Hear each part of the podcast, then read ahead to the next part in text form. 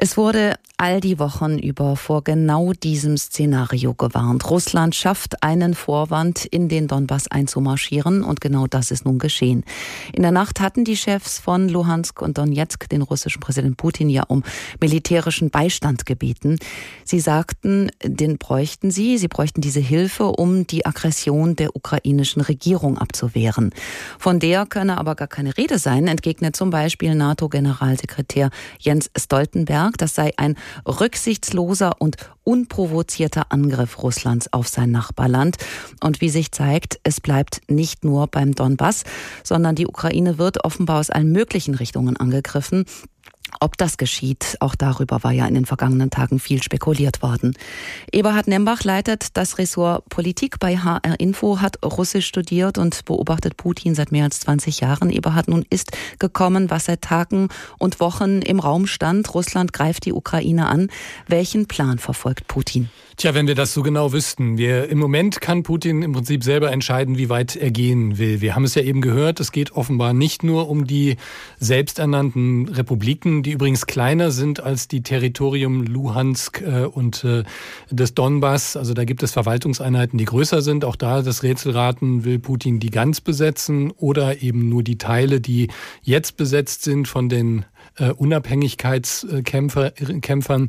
Äh, aber wie es, wie es jetzt aussieht, geht es um einen breiteren Angriff, der möglicherweise auf die ganze Ukraine abzielt. Das wissen wir tatsächlich nicht und das zeigt im Grunde, wie begrenzt da auch unsere Mittel sind. Im Moment äh, können wir nur zuschauen, wie weit Putin gehen wird.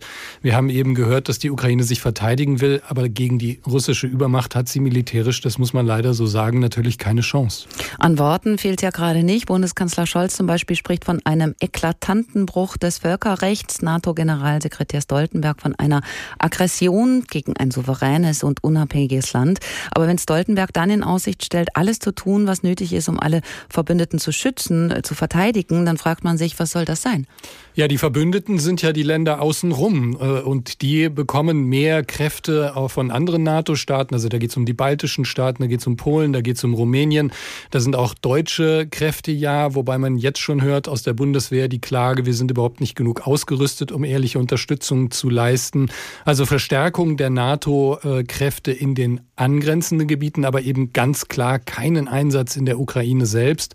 Das weiß jeder. Ähm, Putin selbst hat nochmal gesagt, wer sich da jetzt in der Ukraine einmischen will, der muss damit rechnen, dass es die schlimmsten, äh, dass es äh, Konsequenzen gibt, die wir aus der Geschichte bisher nicht kennen. Das klingt sehr wolkig, ist aber im Grunde ja die gruselige Drohung mit Atomwaffen, die Russland hat. Also es ist ganz klar, dass die NATO in die Ukraine nicht eingreifen kann. Das würde bedeuten, dass die NATO und Russland in eine direkte Konfrontation geraten. Und das ist viel zu gefährlich. Das kann niemand wagen. Gibt es noch irgendetwas, was jetzt in dieser Situation Putin Einhalt gebieten könnte, was ihn beeindruckt? Es wird ja alles versucht. Es wird sicher heute weitere Sanktionen geben. Ähm, Robert Habeck hat es sehr deutlich gesagt. Äh, es geht um politische und wirtschaftliche, eben nicht um militärische Maßnahmen, außer eben die Sicherung der Länder außenrum um die Ukraine.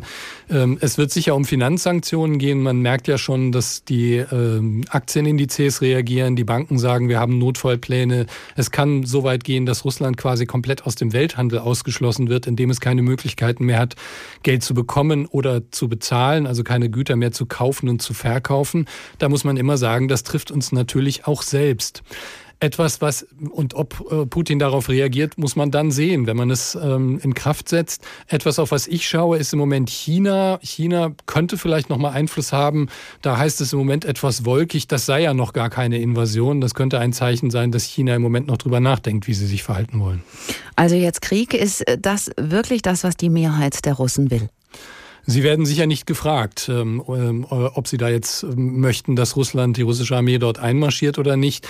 Ähm, nach allem, was man weiß, und wir haben es ja eben auch in dem Beitrag aus Moskau gehört, äh, ist so durchaus ein großer Teil der russischen Bevölkerung bereit, die Staatspropaganda zu glauben, dass Russland, dass die Ukraine ein vom Westen gesteuerter Staat ist und auch die Erzählung, dass das ja äh, ein Kampf gegen den, die Narzissten, wie es heißt, sei. Das ist durchaus etwas, was bei vielen verfängt. Das heißt aber noch lange nicht, dass sie möchten, dass Russland äh, in die Ukraine einmarschiert und damit riskiert, dass es auch Russinnen und Russen auf Dauer wird wirtschaftlich schlechter gehen wird. Auch nach dem Einmarsch in der Krim, die ähm, der für Russland einen wesentlich kleineren Preis am Ende hatte. Auch nach diesem Einmarsch war die nationalistische Begeisterung im Grunde nicht sehr groß und währte nicht sehr lange. Ich glaube eher, dass es Putin im Moment um sein eigenes historisches Erbe geht, von dem, von dem er offenbar träumt. Da fällt einem direkt ja auch dieses russische Debakel in Afghanistan ein, damals ja auch verbunden mit hohen Kosten und Opfern. Was gibt es für Russland zu gewinnen in der Ukraine? Tja, das fragen wir uns alle. Ähm, Im Moment sieht es so aus, als würde Putin selbst etwas gewinnen wollen, nämlich seine historische Mission, die er zu sehen scheint, ähm, zu erfüllen, nämlich die Nachkriegsordnung, ähm, nach die, die, die Ordnung nach dem Zweiten Weltkrieg zu verändern, die Grenzen wieder zu verschieben, die Ordnung, die nach 1989, nach der großen Wende in Europa gefunden wurde, zu, zu verändern, indem er die Grenzen verschiebt und er selber beruft sich jetzt oft auf Josef Stalin. Also er scheint zu wollen, dass Russland wieder Großmacht, eine bedrohliche Großmacht in Europa ist. Und egal wie das jetzt ausgeht, das wird uns sicher noch lange beschäftigen.